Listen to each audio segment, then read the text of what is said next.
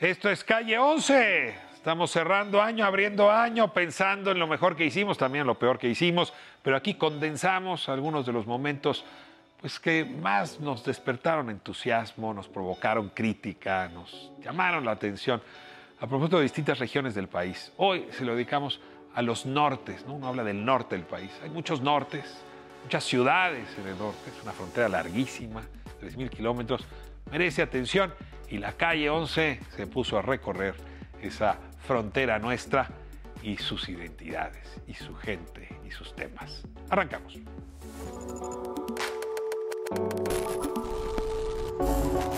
Dudantas, dudantes, dudantos, ya no sé cómo decirles. Magdala, Excel. O dudantes. ¿Eh? Dudantes. Sí, sí andamos ahí como. Eh, Bueno, gente que duda, personas que dudan. Me da mucho gusto saludarles. Oigan, pues eh, se murió hace ya unas semanas a Cepillín, mi tocayo, Ricardo González, que por cierto yo lo entrevisté y fue una gozada la entrevista. Y ese día que lo entrevisté me di cuenta pues que ahí tenía una de las personas que había educado emocionalmente mi alma, mi estado de ánimo, y que no lo podía negar, digamos, que, que había un cepillín dentro de mi forma de comportamiento.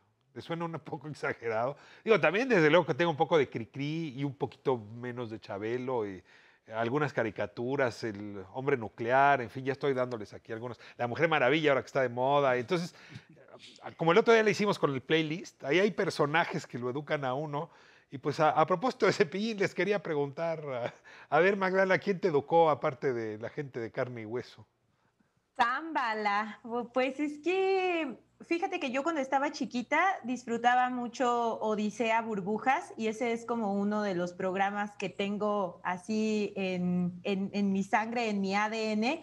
Las, las, las canciones, las dinámicas. Me encantaba la música de Odisea Burbujas, que después ya supe que el compositor, ahora no recuerdo su nombre, pero el, la persona que hacía la música de Odisea Burbujas era un jazzista, sub- es o era, no sé si todavía, todavía vive, un jazzista súper reconocido y por eso creo que hice tanto clic con, con eso y los personajes me encantaban. ¿Pero Yo todos o un- Mafafa Musguito en particular? mi favorito era Patas Verdes. Era así mi favorito. Mafafa Musguito, por supuesto, porque siempre estaba ahí como atenta para la nota y era así periodista, ya sabes. Pero Patas Verdes era tal mi, mi crush o tanto lo que yo quería a Patas Verdes que tenía un hermano imaginario que se llamaba Patas Verdes. Entonces, como de alguna manera Te, lo te quería puedo tener preguntar, eres hija única, ¿verdad? soy hija única, entonces esa, eh, la imaginación fue mi compañera o ha sido mi compañera desde, desde tiempos inmemoriales. O sea, Cepillín no te dice nada.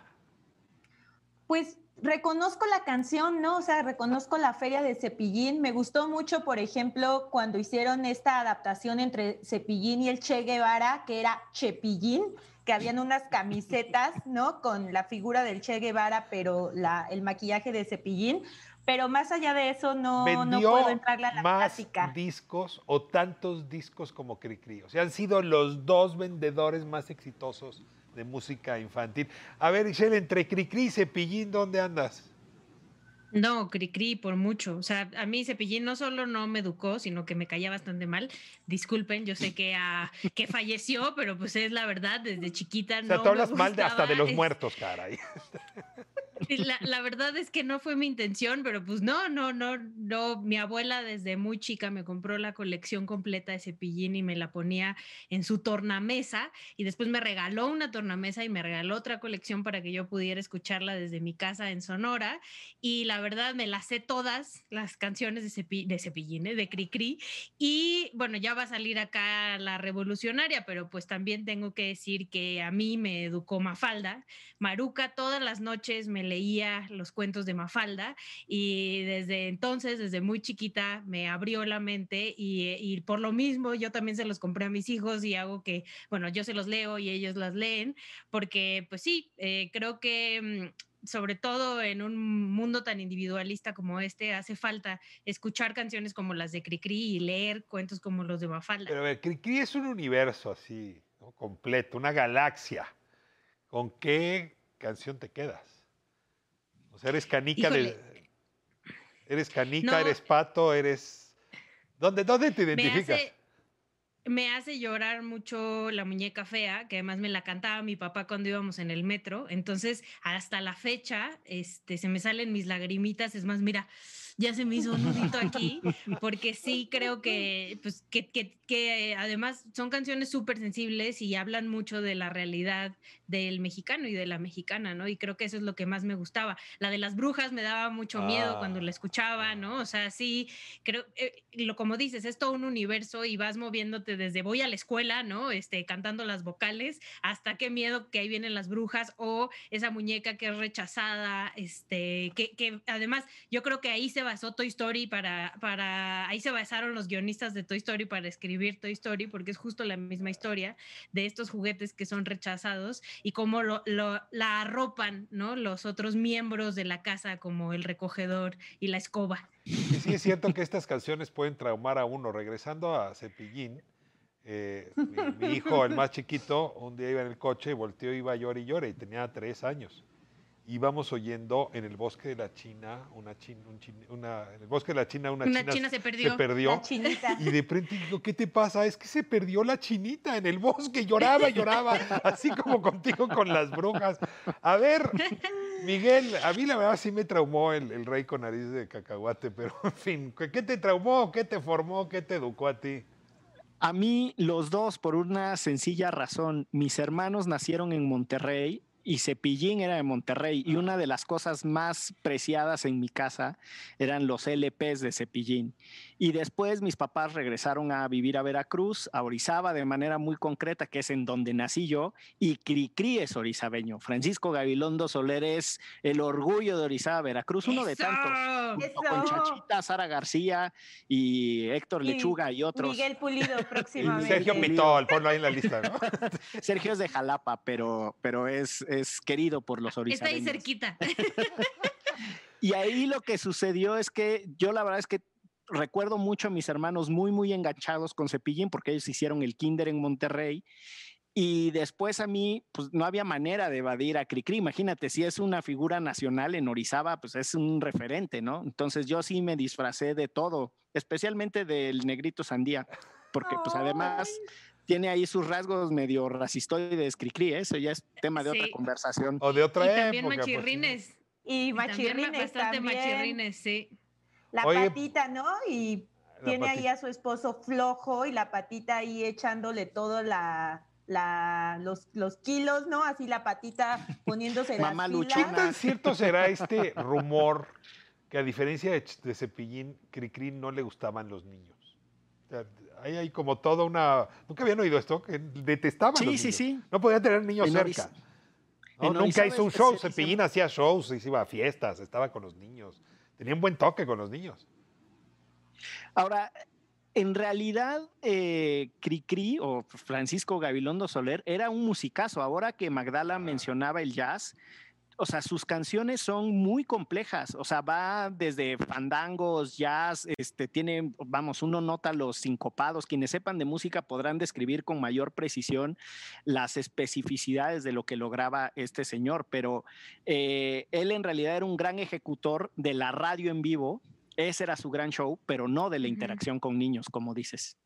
Pues mire, nada más, estoy pensando que qué bueno que Miguel no nació en Sinaloa, no se fue a mover a Sinaloa, si no estaría diciendo aquí que la banda... Chalino, ¿Eh? a mí me formó Chalino Sánchez. Chalino Sánchez, A mí, a mí sí me formó bastante la banda también, ¿eh? Cabe decir que, que, ya después que me fui a vivir ¿La banda sinaloense o la banda duranguense? Porque son bandas distintas y Sonora es un lugar raro, la sinaloense. Sí, la todos los sinaloenses lo que, lo que jala allá la música norteña en general. Este, ya tú sabes si es banda o con los tacatacas que le llaman, que son los norteños. Este, tú escoges, pero igual desde muy, muy, muy chiquitita lo, lo escuchábamos. Y es más, yo decía que no me gustaba, pero cuando me vine a vivir a la Ciudad de México, por supuesto que extrañaba el recodo y se, digo, oía el recodo y se me salía la lagrimita.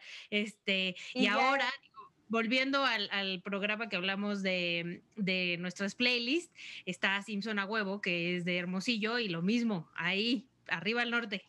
Magdalena, cierras tú y así me ahorro yo decir que me educaron. Y ahora ya, ya escuchas a la recodo y luego, luego quieres así una cerveza carta blanca y un aguachilito para no, no olvidar. en, este Sonora pura tecate, en Sonora pura tecate. Tengo todavía que hacer mayores precisiones, pero bueno, pues es un poquito del corazón que les abrimos de, de nuestras formaciones musicales y culturales. Pues yo digo, en una no es lo que me formó el tornamesa. O sea, sí me puedo acordar de la portada del disco de Cricri que oíamos, desde luego las de Cepillín, y luego ahí empezaron a colarse los discos de protesta y mocedades, pero de eso no voy a hablar hoy. Nos despedimos, me da mucho gusto saludarles, dudantes. ¿eh? Tema, tema relajado, a veces nos los merecemos, ¿verdad? Vamos al siguiente segmento de esta revista, no se vaya.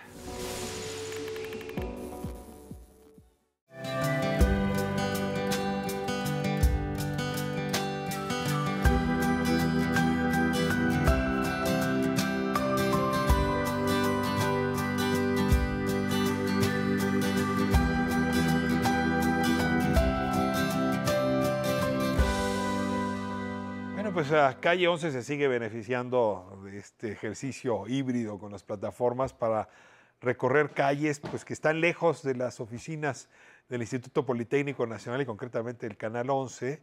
Y hoy viajamos hasta Ciudad Juárez.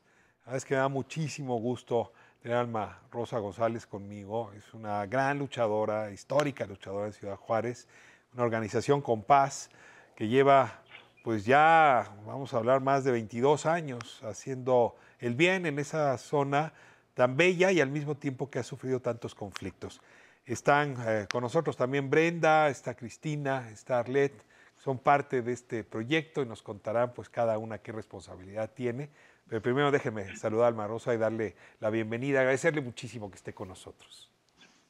No, pues más bien gracias a ustedes, Ricardo. Muchísimas gracias a Canal 11 por considerarnos. Para nosotros es un privilegio, un honor poder compartir de, pues de lo poco que hacemos, porque en realidad hay tanta necesidad, pero este granito de arena este, ayuda bastante. Entonces, muchísimas gracias y a sus órdenes. Pues viajamos en el tiempo, eh, eh Ciudad Juárez 1997-98, eh, pues son las primeras notas a nivel nacional sobre el fenómeno, la tragedia que se conoció como las muertas de Juárez. Es también el momento en que las colonias, ¿no? donde ustedes habían vivido en paz y habían crecido, en fin, empiezan a desertarse y a vivir también momentos de mucha rejosidad. Las pandillas se enfrentan entre sí, eh, pues distintas organizaciones criminales entran en contacto con los más jóvenes y pues ustedes son uno de esos primeros síntomas de reacción de anticuerpo social y justamente en esas fechas arranca. Te, te, ruego que nos cuentes un poco cuál fue tu argumento, tu impulso, la idea que tenías en ese momento de esta organización. Sí, mira, era prevenir, prevenir la violencia. Estábamos viendo casos, por ejemplo, la muerte de una jovencita de 15 años en el grupo donde, donde, donde nosotros nos, nos movíamos. Y entonces ver la muerte de una jovencita de 15 años en manos de, de, un grupo de, de, muchachitos pandilleros, no fue como que vámonos en contra de los muchachitos de los grupos de pandilleros, sino que vamos a hacer algo para prevenir esto, ¿no? Y comenzamos a usar el deporte sin embargo, para el 2000, 2001, 2002 comenzamos a darnos cuenta que posiblemente estábamos impactando a algunos jóvenes que volvieron a la escuela. Pero en realidad al año cuando ya hacías todo tu corte y balance, no era mucho. Fue cuando surgió la idea y, salió el, el interés de decir, tenemos que hacer algo más y empezar con, que, con los niños y donde los podamos tener de lunes a viernes. En ese tiempo todavía se peleaban, cuando, cuando peleaban barrio con barrio, la violencia era con piedras, cuchillos, palos, pero ya para este tiempo, cuando te digo que tenemos esta reflexión, ya comenzaban a aparecer las armas. Mm. Entonces, para nosotros era, si no intervenimos en estos niños la situación va a ser peor que lo que estamos viendo ahorita. Entonces hay que ver qué vamos a hacer para poder intervenir con estos niños. Fue en ese tiempo cuando se nos presentó el modelo de Venezuela, el sistema de las orquestas.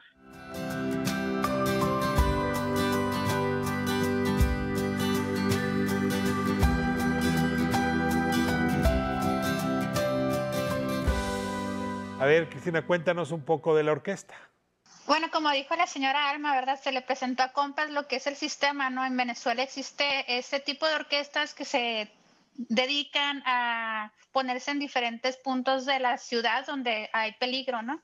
Entonces Compas adopta ese sistema y comienzan, eh, creo que si mi memoria no me falla, en las aztecas, en centros comunitarios y los niños iban ahí a tomar clase de orquesta, ¿verdad? En ese entonces yo todavía era una pequeña y todavía no me tocaba estar de maestra, pero me tocó tocar para esos alumnos con otra orquesta y recuerdo que estaban las aztecas y los alumnos recibían pura clase de orquesta, era, era casi una orquesta sinfónica porque también tenían alientos, tenían las cuatro familias de, de cuerda frotada y, y los niños se comenzó con esa idea, ¿no? Posteriormente, se fue, fueron agregando más talleres, ¿no? Que el taller de contemporánea, que le podemos decir que es música comercial, este, se vino agregando también hubo teatro, se agregó lo que es percusiones, se agregó también danza con la maestra Brenda, ¿verdad? Y existió teatro también en algún momento de la historia de Compas. Entonces, este, la orquesta fue como quien dice el pionero en traer actividades artísticas, ¿no? A Compas fue la, la que empezó con, con el arte, ¿no? Que llevó a Compas hacia ese caminito del arte.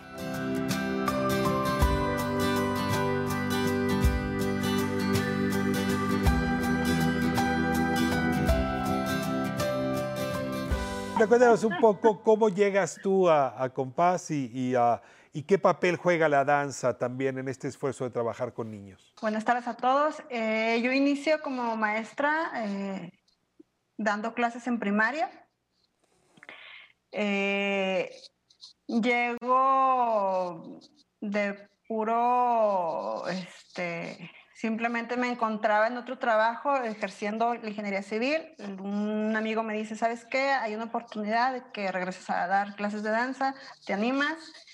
y acepté, eh, ingresé a la asociación dando clases de danza en, nivel primaria, en la cual me enamoré con la labor que hacen con los niños, con los padres de familia, todo el, programa integral que, que, maneja la asociación, en la cual se les da eh, todavía activación física ya no se hacen torneos como antes, pero se les da activación física, otro tipo de, actividades de, donde aplican otro tipo de, deportes. Y bueno, con respecto a la danza, este, creo que también fuimos un parteaguas con ellos, con los niños. Eh, la danza ha influido mucho en los niños con la expresión corporal, les ha apoyado mucho en la escuela, en sus clases académicas, a la hora de exponer. Eh, creo que son los niños que más confianza tienen al presentarse eh, ante sus compañeros, ante sus maestros académicos. Entonces, eh, por comentarios de los maestros que nos han dicho que, que sí, que estos, son, estos talleres son beneficiosos para los niños, dado que les ayudan mucho para su seguridad y bueno, también los mantiene alejados de las calles, los mantiene alejados de, de cualquier acto ilícito que, que, pudieran. A ver, Arlet, ¿tú estás de acuerdo con todo lo que está diciendo la maestra Brenda? ¿Es cierto? ¿Es, es, una, ¿Es una buena experiencia, es una linda experiencia estar en compás? Tú eres bailarina ahí. Pues, pues la verdad sí, a mí sí me entretiene de muchas cosas um, ser pues hacer la danza, me entretiene de demasiadas cosas. me activo mucho con eso, de que puedo estar así como triste o algo así. Y me voy con la maestra Brenda y de volada me pongo feliz, me pongo a bailar, me suelto. Todo eso. Tiene mucha razón la maestra Brenda. ¿Y tú sientes que, que vas entendiendo qué es eso de la paz y, y que puede ser alguien que cuando crezca pues ayude a que tu comunidad y tu ciudad y tu país sea menos violento o más pacífico? Sí, los dan, los aparte de la danza, los enseñan otras cosas, los dan actividades. Yo digo que sí. Cuéntame de esas actividades. como la maestra, los da danza, ¿verdad? Y luego, aparte de eso, los pone unas actividades para aprender, como cuando estamos viendo un video y no dicen ni de qué estado es, ni nada de eso, la maestra los está enseñando a identificar qué paso están haciendo, qué estado están haciendo. Y eso, pues yo aprendo mucho, porque yo soy de las de que, oh, yo quiero ver ese paso y que quién sabe qué, pero no sé de qué estado es. Vamos a ver ahora el impacto que ha tenido con base todos estos años en, en, Ciudad Juárez, cuya pacificación pues ha dependido esencialmente del trabajo que, que, varias organizaciones sociales han venido haciendo. Ha habido un gran aprendizaje de cómo pues volver a tejer lo que se rompió, ¿no? Cómo estrechar lazos uh, eh, entre las calles, entre las colonias, entre las ciudades, en fin. Y pues sí, uh, yo siempre he pensado, Alma, que que Ciudad Juárez es como una alarma temprana para nuestro país. ¿no? Todo lo que le pasa al país suena primero en Juárez, la violencia, pero también la democracia. ¿no? Y desde luego las muertas de Juárez, pero también la sociedad que se organiza y que expulsa la violencia. Y, luego ya uno ve qué pasó en Juárez y empieza uno a notar cómo el resto del país se comporta en función de lo que ustedes hacen. déjenme irme a corte y de regreso te ruego que me hables de estos años y de Juárez y cómo ustedes con estas intervenciones han logrado cambios cuántas vidas han cambiado y por qué los niños, digamos, antes que los jóvenes para luchar por la, por la paz. Vamos a corte y regresamos. Estamos hablando con eh, la organización Compás, con su fundadora, con sus participantes, con sus responsables y hasta con una niña beneficiaria de Compás, con Arlette. Regresamos en un momento.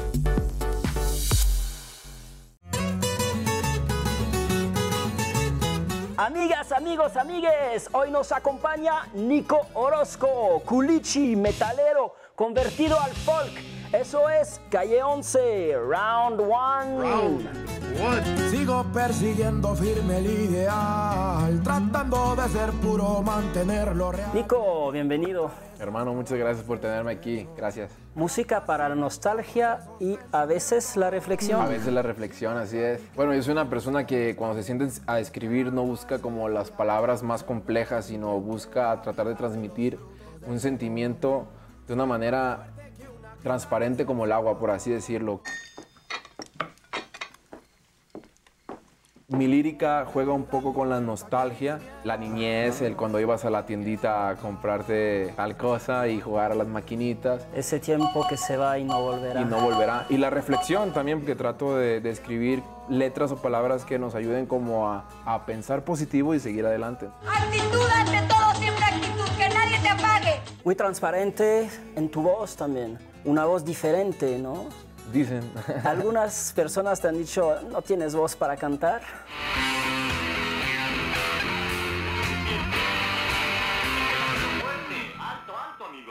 Cuando recién empecé, batallé bastante, ¿no? Era, yo mismo me lo decía, o sea, ¿qué, ¿qué, estoy haciendo, no? Yo me autonombro como, no soy un cantante, soy un cancionero. Hago un libro de canciones y las proyecto y las reflejo. Ahora sí, si sale bonito, o sale feo, no importa realmente mientras salga el verdadero sentimiento, ¿no? Tal vez gané o tal vez perdí, ahora sé que fui feliz. Se puede ser del norte y no cantar rancheras, no cantar urbano. Tú ahorita me ves tocando folk y como un poco de estilo norteño, pero yo empecé tocando metal.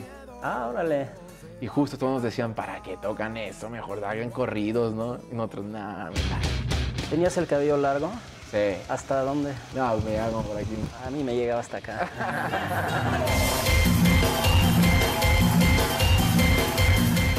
De última, yo creo que La Tierra te llama y cuando creces en algún momento sale, sale como todo lo que tú escuchaste de niño, todas esas canciones, todos esos bailes, en algún momento repercute en tu presente y pues terminas tocando así como yo aquí contigo, baladitas de amor norteña. Entonces están saliendo estos sonidos, me estoy acercando un poco como al, al country, dentro del country me voy rápido al regional mexicano y pues ahora sí que los años ya dirán, ¿no? A dónde vamos. Me estoy haciendo viejo con el tiempo, los años ya dirán qué será venir. Y en calle 11 estamos hablando con Alma Rosa González, fundadora de la organización Compás, también con eh, Cristina, con Brenda, con Arlet, que forman parte de esta organización. Y, y bueno, yo decía, ahora es un momento que hay mucho que aprenderle a Juárez. Y este esfuerzo de ustedes, ¿no? De, de hacer que a través del arte se reconstruya comunidad, se pacifique y con eso se preserve la vida, ¿no? Esa es uno de los grandes aportes que han hecho ustedes. Yo, yo te ruego un poco que nos cuentes al resto del país, si quieres los números de cuántas gente se han impactado, si quieres uh, las experiencias más uh, presumibles, digamos, por parte de Compás, y si pudieras de una vez decirnos hacia otras organizaciones qué deberían aprender de Compás para hacer cosas similares en sus propios barrios y con sus propias pandillas. Claro. Mira, yo creo que eh, del 1997, 98, que nos constituimos, creo que hemos intervenido, de acuerdo a las estadísticas, más o menos como unos 20 mil beneficiarios. Te pudiera decir que 13 mil son directamente con la música. Y cuando yo te hablo de 13 mil, te hablo por todos los programas que tenemos desde las escuelas, los centros de rehabilitación, hasta el Cerezo, otro municipio que es Cuauhtémoc, cerca de aquí Chihuahua. Y de todos esos 13 mil, más o menos el 20% que nosotros sepamos así a ciencia cierta, con evidencia, han llegado a la, licenciatura de música. Algunos de ellos son nuestros maestros hoy en día, ¿no? Entonces, creo que sí, Compas ha impactado a esta ciudad y pensar que joven, niños, adolescentes de comunidades marginadas, como era la Avenida de los Aztecas, Bellavista, Altavista, el centro de la ciudad u, u otras colonias, pudieran tocar música clásica era, era de locos. Yo cuando comencé a buscar financiamiento, pues se reían de mí y yo les decía, pues si Venezuela lo hizo con, con, con, con jovencitos, con niños de las rancherías, no los hizo con niños que ya, ven, que ya habían aprendido. El maestro Abreu fue, fue al campo. Entonces era, esa era como esa, como esa lucha y ese tratar de convencer a, a, a los empresarios que sí se podía. Entonces comprobamos que sí se podía y sobre todo en un sector que yo te, te decía en el principio, iniciaba el crimen organizado a reclutar a estos jóvenes. Entonces era, era una estrategia de vida o muerte. Yo, ese era mi sentido.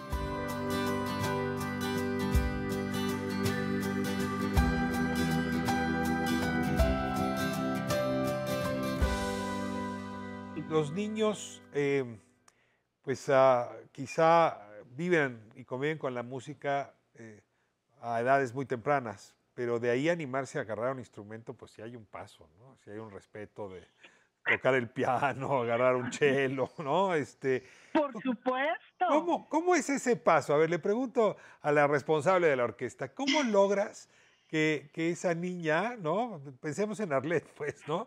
Pues que oye música en sus aparatos en su casa y de pronto un día puede tocar música. Bueno, debo confesar que muchas veces me han tocado alumnos que son renuentes, que nomás entran porque los papás los dejan ahí como por los horarios de las maquilas, que salen hasta las 5 y es como la guardería.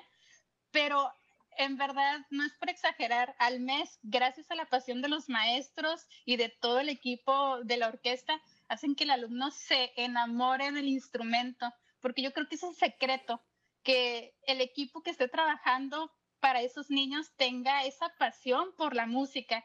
si uno no tiene la pasión, pues obviamente nunca se la va a contagiar a nadie. Entonces, de muchos niños renuentes que hemos tenido, simplemente es la paciencia, el poder acercarnos a ellos con esa pasión que tenemos por el instrumento, ¿no? Mostrarles que ese camino es y al final se convierte como una familia. O sea, la orquesta e incluso cualquier otro taller, o sea, es una familia.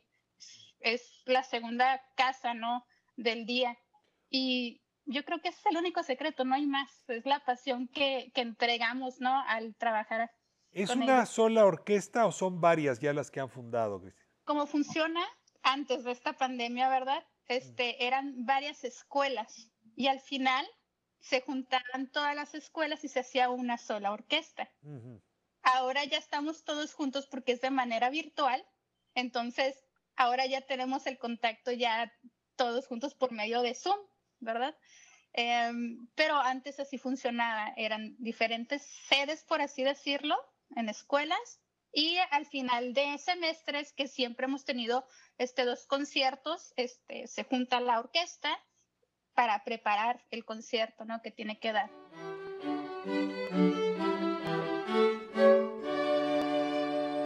¿Qué es lo que más le gusta bailar a los niños? O sea, ¿con qué los, con qué los atrapas? ¿Con qué los cachas? ¿Con qué se entretienen más? Les gusta mucho la competencia.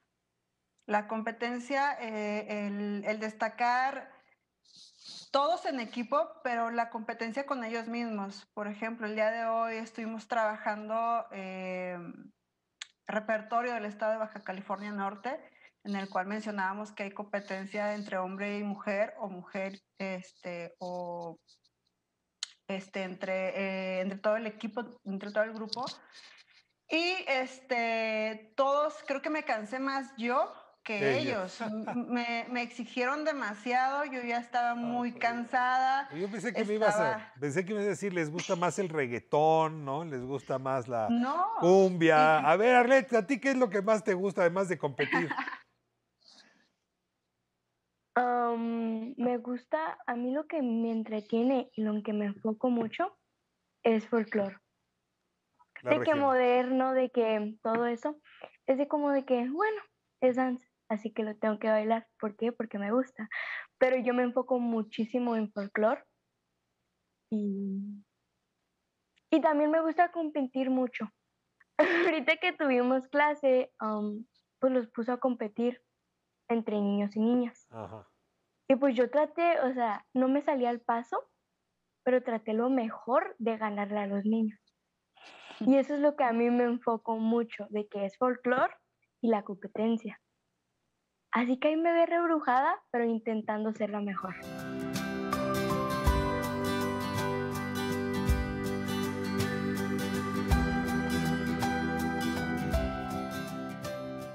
Si uno quisiera apoyar a Compás, si lo que acabamos de escuchar eh, pudiera llevar a que alguien aporte con instrumentos, aporte con recursos, ¿cómo los contactamos? ¿Cómo podemos estar cerca de ustedes? Pues más bien ahorita de rápido sería un teléfono y un, y y un, un correo electrónico. El teléfono sería 656 615 4408 y el teléfono y el correo sería administración arroba secompass.org. Eh, fíjate que para cerrar, lo que ha sido el éxito, Ricardo, es la paz, el personal, el equipo, la pasión que ellos tienen por su profesión y por estos niños. Eso yo creo que, que si tú tienes un buen equipo con esa pasión y con esa con ese respeto por ellos mismos y por lo que hacen, con eso nos tomamos toda la ciudad. Yo digo, con este equipo, vámonos a todo México. Y pues yo así como que son cosas que, de veras, yo ahorita que ya estamos, entramos a, a Cuauhtémoc y ahorita estamos queriéndonos capacitar para entrar a todo el estado de Chihuahua, porque creemos en esto. Hace mucho tiempo yo oí esta frase y, y, la he dicho y después algo que alguien más la dice, pero un niño que toma un instrumento difícilmente toma una arma. Yo les digo a los padres de familia, señora, yo le aseguro que aquí en el salón de clase su hijo no se va a agarrar a guitarrazos con los otros compañeros.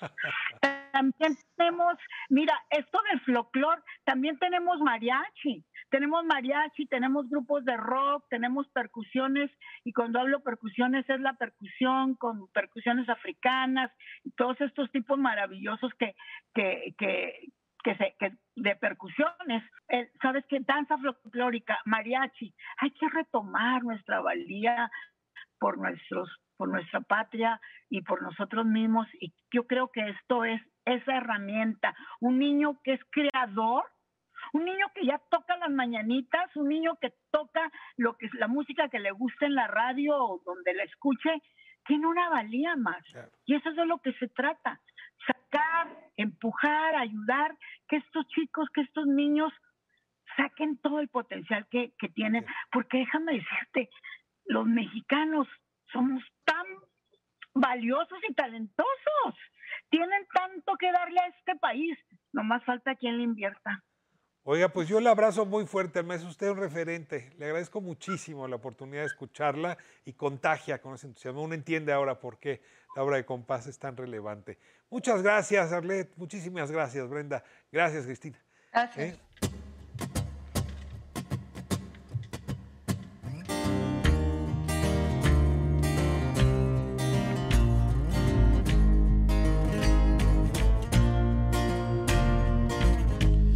Espero poder curarme muy pronto de ti.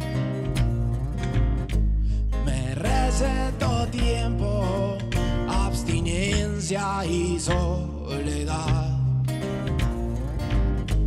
Espero poder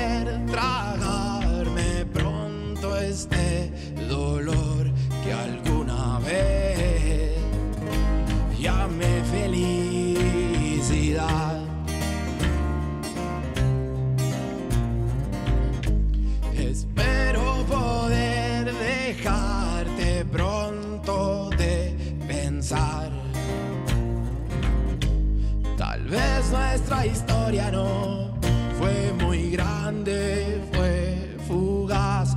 Espero poder curarme muy pronto de ti.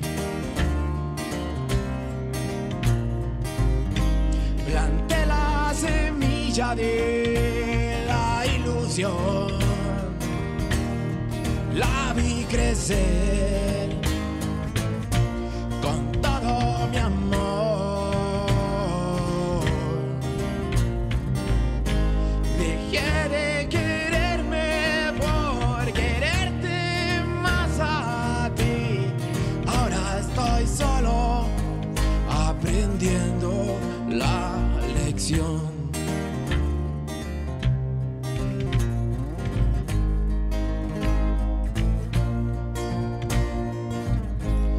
Espero poder curarme muy pronto de ti. Me receto tiempo, distancia y valor.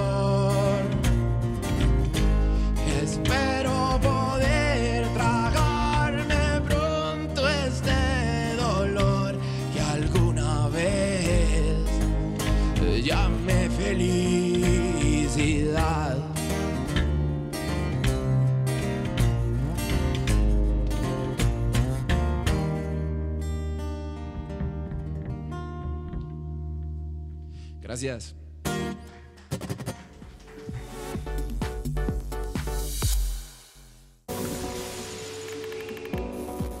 Una cosa que disfruto mucho de que Elmer Mendoza sea tan trabajador y tenga novelas con frecuencia es que cada vez tengo pretexto para volverlo a ver y abrazar a mi amigo.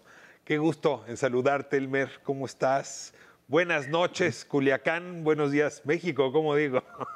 Sí, así, así. Sí, oye, pues muchas gracias, Ricardo. A mí también me da mucho gusto verte y te mando un abrazo fuerte. Oye, pues tengo una primera pregunta. Si alguien entra por la ventana del baño, ¿por dónde sale? Eh, por la puerta, claro.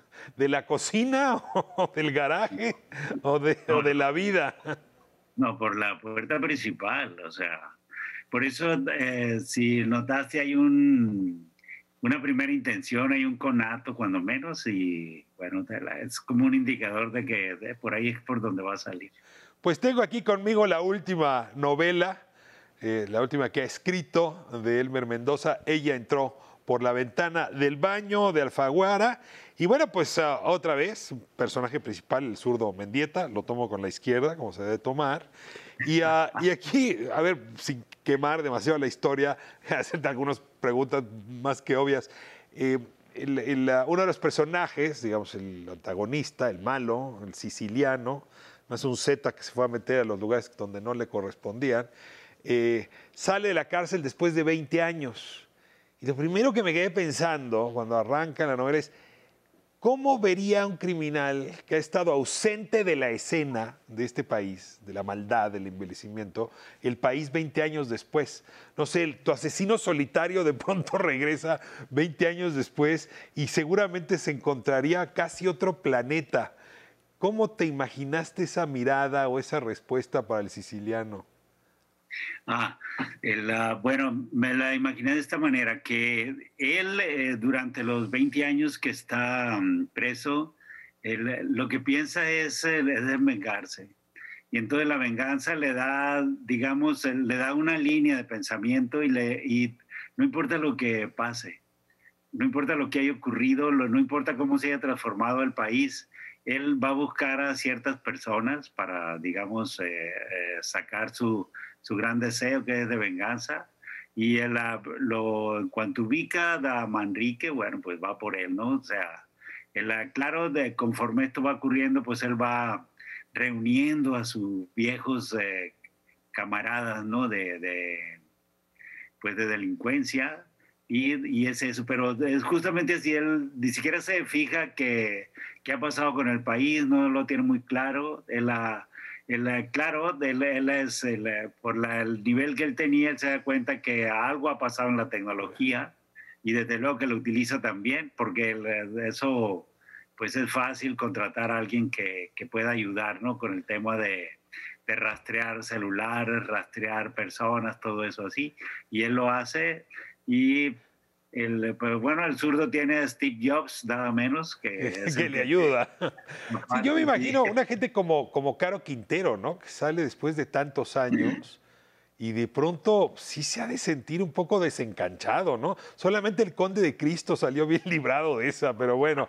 A ver, la, otra parte de la historia que me pareció muy sabrosa, eh, pues es este individuo que se está, pues en sus últimos momentos, eh, y contrata al zurdo para que localice una, una antigua novia.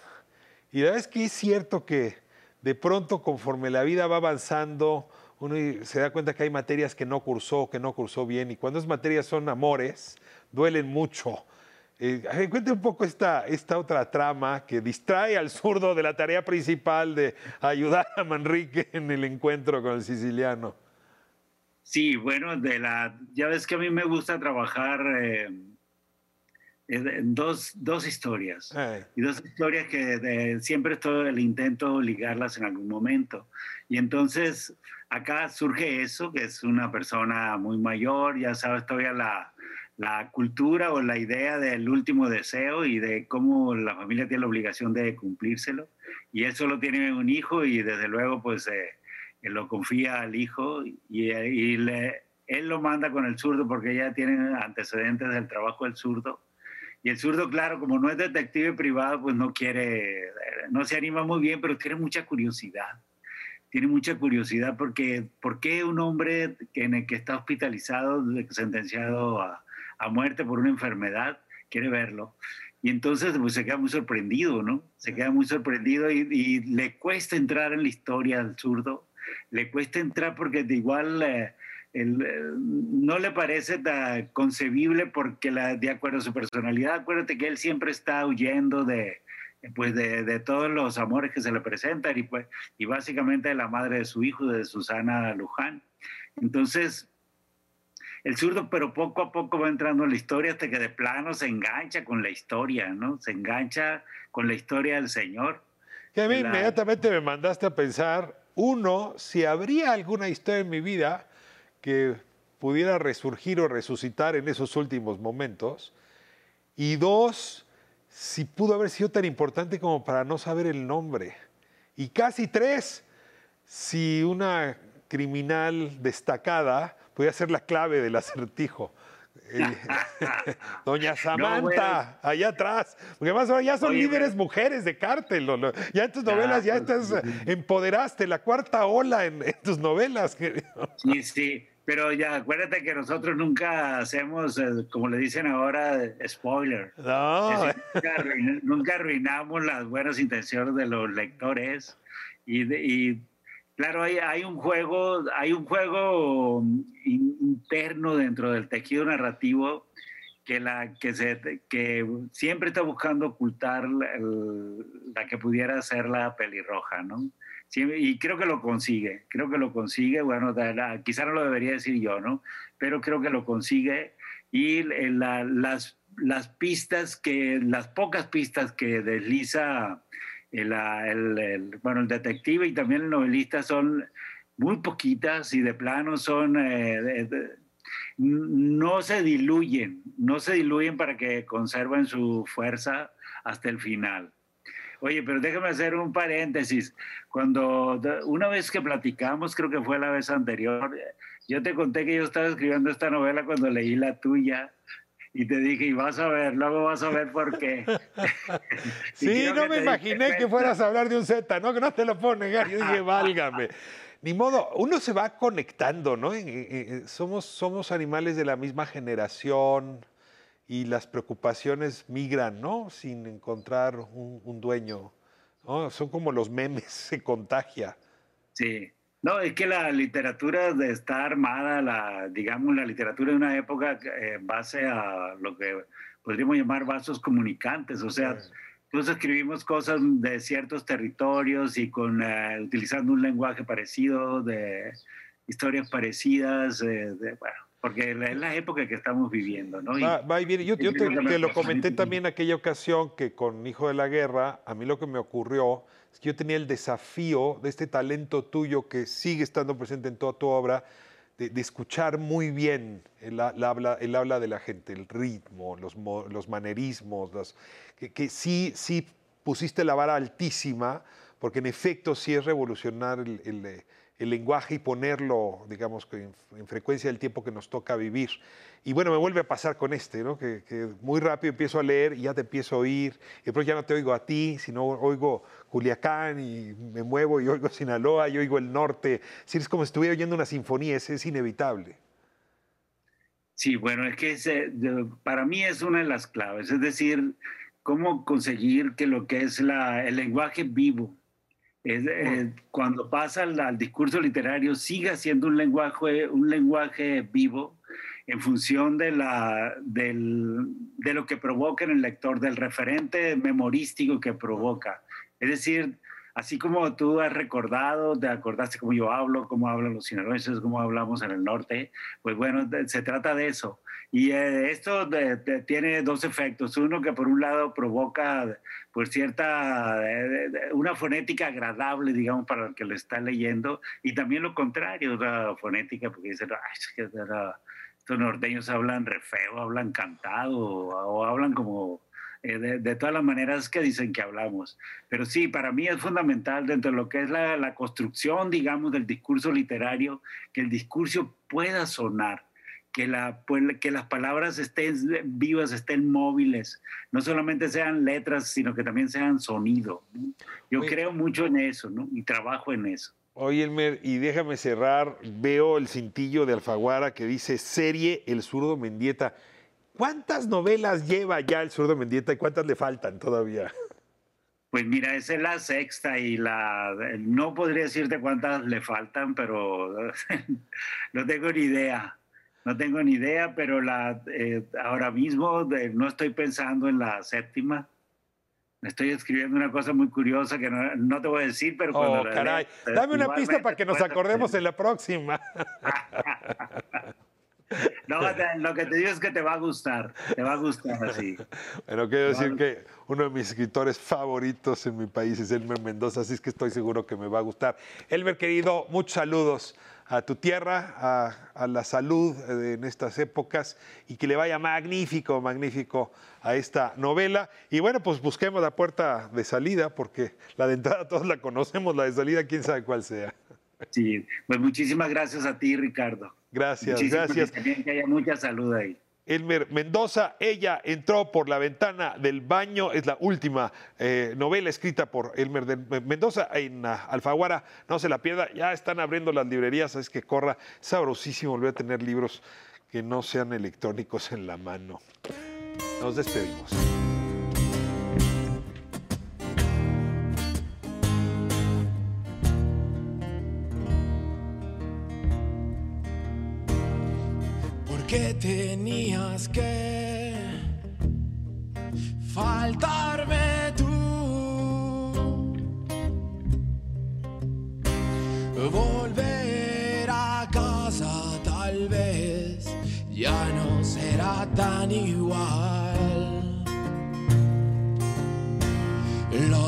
Los días sanarán todo nuestro dolor.